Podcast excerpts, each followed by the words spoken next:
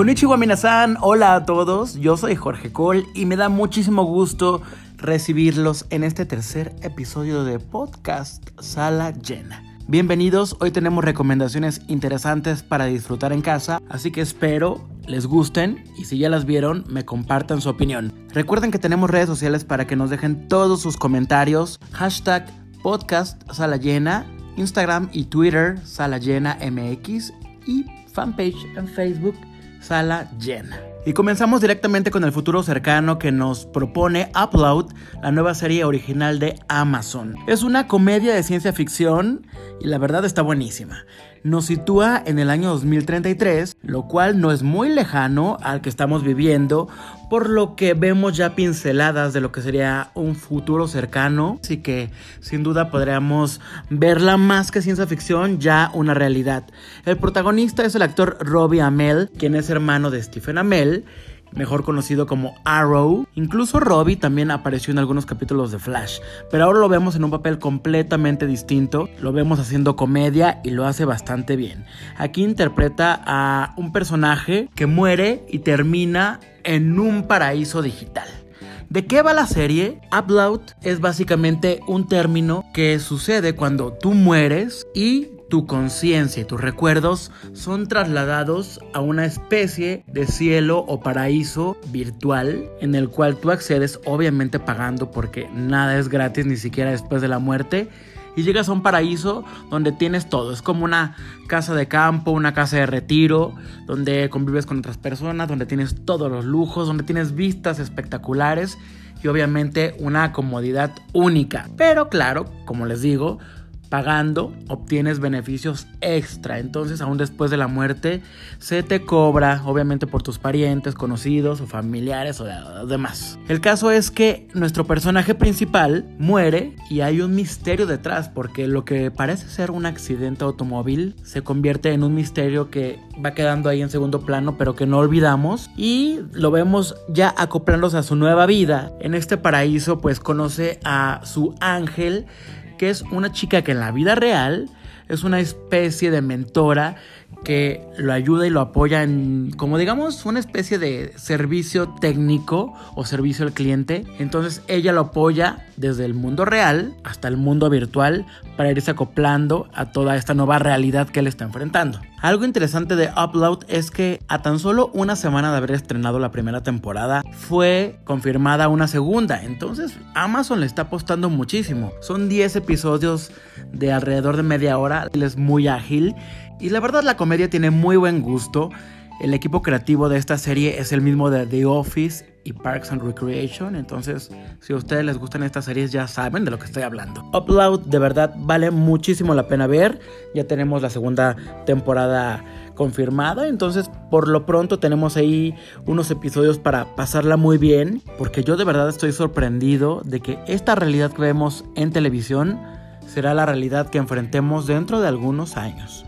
Y aprovechando que les dije que esta serie es de Amazon y que obviamente pueden encontrar en Amazon Prime Video, mucha gente me ha preguntado sobre esta plataforma en general. La verdad es que vale muchísimo la pena porque tiene muy buen contenido original y también material reciente de otras distribuidoras. Tienen mucho contenido de Disney y películas y series de todo el mundo, nuevas, clásicas y a un precio muy bueno. O sea, parece todo comercial, pero la verdad es que la anualidad te sale en 899 pesos mexicanos, que prácticamente es menos de lo que pagas por 6 meses de servicio de Netflix. No estoy diciendo que dejes uno por otro, al contrario. Si puedes tener una segunda opción, aquí lo que te quiero comunicar es que esta plataforma de Amazon Prime Video no es para nada costosa. Si lo ves globalmente, con todo el contenido que tiene y que vale muchísimo la pena. Y ahora pasando a otra serie completamente diferente, pero que también vale mucho la pena, les voy a hablar de Freud, esta serie austriaca de Netflix, que tengo que decir no es para todo público. La verdad es que es una serie muy particular que mezcla varios géneros. Obviamente si les digo que la serie se llama Freud es porque estoy hablando de que su personaje central es Sigmund Freud. Ojo, esta no es una bioserie y realmente no tiene mucho que ver con la vida y obra del padre del psicoanálisis. En realidad el personaje de Freud sí es el que todos conocemos, este personaje que les estoy mencionando, pero lo vemos de una forma ficcionada. Sí, hay muchas pinceladas a su juventud, a su trabajo, su vida con su prometida, a su familia, a sus teorías, incluso los capítulos. Incluso los capítulos tienen mucho que ver con su trabajo. Histeria, catarsis, trauma, tabú. Pero realmente no nos centramos tanto en este Freud, sino en uno que Marvin Crane, el responsable detrás de esta serie, creó especialmente para hacerla ficcionada y darle un género distinto.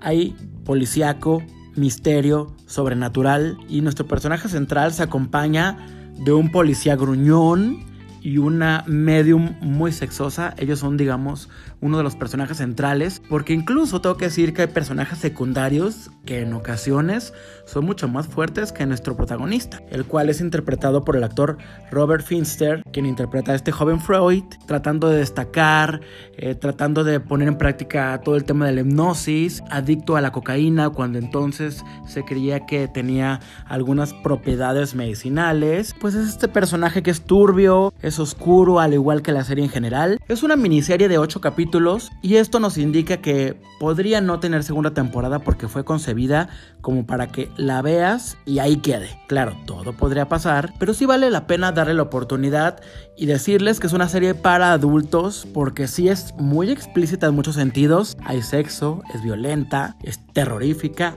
y es perturbadora en muchos aspectos. Pero sí, todo gira en un tema policíaco que se va convirtiendo en algo sobrenatural. Me encanta que haya propuestas de todo el mundo en Netflix, sobre todo series que nos dan un punto de vista diferente a personajes como este, que no es la primera vez que se haga tomar un personaje histórico y cambiarle todo su contexto, pero bueno, esta tiene su personalidad y bien vale la pena darle una oportunidad y por supuesto aprender un poco de alemán. Ahora, voy a contar hasta tres. Cuando acabe este podcast, vas a ir a Netflix y le vas a poner play en Freud. Uno, dos, tres. Y dejando las series de lado, vámonos con películas, porque la verdad tenía muchas ganas de compartirles eh, mi emoción por Bad Education, Mala Educación. Es una película que puedes encontrar en HBO y wow, la verdad es que tengo que decir que Hugh Jackman es uno de mis actores favoritos y verlo en esta película, pues solamente me queda aplaudirle desearle que lo nominen al Emmy y ojalá pudieran nominarlo al Oscar porque de verdad la actuación en esta cinta es magistral. Él interpreta a Frank. Es un hombre aparentemente íntegro y un ejemplo a seguir por sus alumnos, colegas de trabajo y por la sociedad en general. Él digamos que es la cabeza de un colegio en Estados Unidos. Lo que sucede aquí es que de repente por una investigación de un estudiante se va develando una red tremenda en donde se descubre una fuerte malversación de fondos de millones de dólares. Está basado en un caso real de un colegio público en Nueva York. Entonces imagínense qué escándalo. Y me parece que la fecha es el caso más sonado sobre pues lo que prácticamente es un robo a la educación en Estados Unidos. Wow.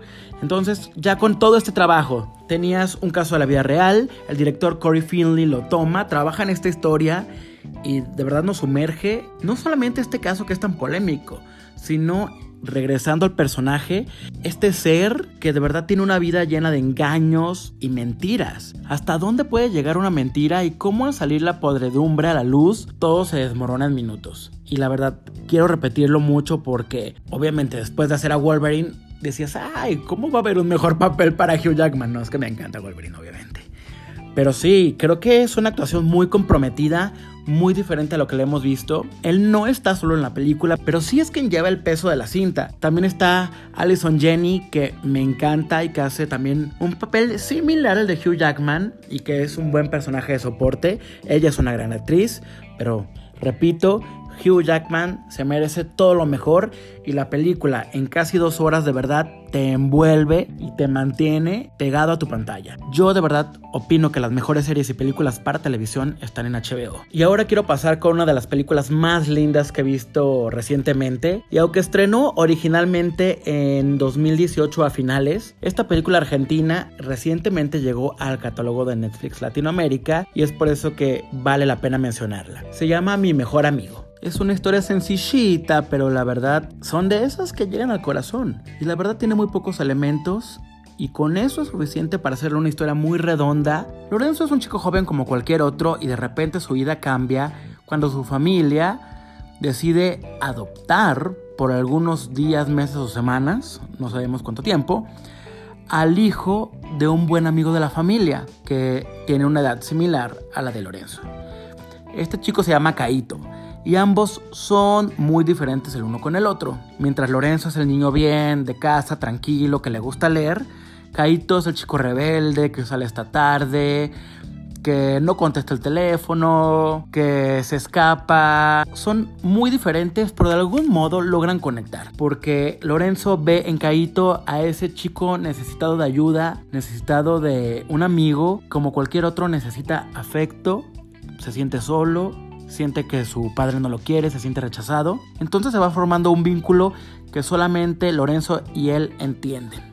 Esta cinta tiene mucho que ver con el crecimiento personal, con la madurez, con el descubrimiento de la identidad sexual, porque aparentemente al personaje de Lorenzo le gustan los chicos, pero está en un momento en el que no sabe aún muy bien qué pasa con él. Más que otra cosa, es una historia sobre la amistad, una amistad pura, inocente, incondicional. Y esto es lo que quiero transmitirles para que se animen a ver mi mejor amigo. De verdad es una película muy linda, muy redonda, muy bien hecha, una fotografía linda y pocas veces tenemos oportunidad de ver cine argentino. Y creo que esta historia tan sencilla es una buena oportunidad para acercarse a él. Y además la música es uno de los aspectos mejor trabajados. Hay una canción que si no fuera por esta cinta nunca hubiera escuchado. Se trata de Lo que más busca de Versuit Vergarabat. Este grupo compuso especialmente este tema para la cinta y al igual que la película en general es una canción muy bonita. Así que si quieren una película para alimentar su corazoncito, mi mejor amigo dura apenas hora y media. Está en Netflix. Y si llegaron hasta acá es porque ya estamos a nada de que yo despida este podcast. Pero quiero agradecerles por escucharnos. Y estaba pensando que varias de estas recomendaciones son historias muy sencillas, con elencos pequeños y que son muy efectivas. Porque también de repente vemos producciones saturadas de personajes y que quieren seguir poniendo más y más personajes y subtramas y más historias y más todo y un volumen impresionante de cosas. Y a veces no es necesario, de verdad cuando dicen menos es más. Creo que los mejores ejemplos que aplican para esto son de los que les hablé en esta ocasión. No estoy peleado con las grandes producciones, obviamente hay público para todos, hay historias que requieren otras cosas. Creo que las historias sencillas pueden ser no buenas, sino muy buenas. Mi nombre es Jorge y me dio mucho gusto que me acompañaran hoy en Sala Llena. Recuerden seguir la conversación con hashtag podcast Sala Llena, Instagram y Twitter arroba Sala Llena MX y Facebook Sala Llena. Nos escuchamos en una próxima emisión con mi compañero y amigo David Alejandro. Hasta la próxima.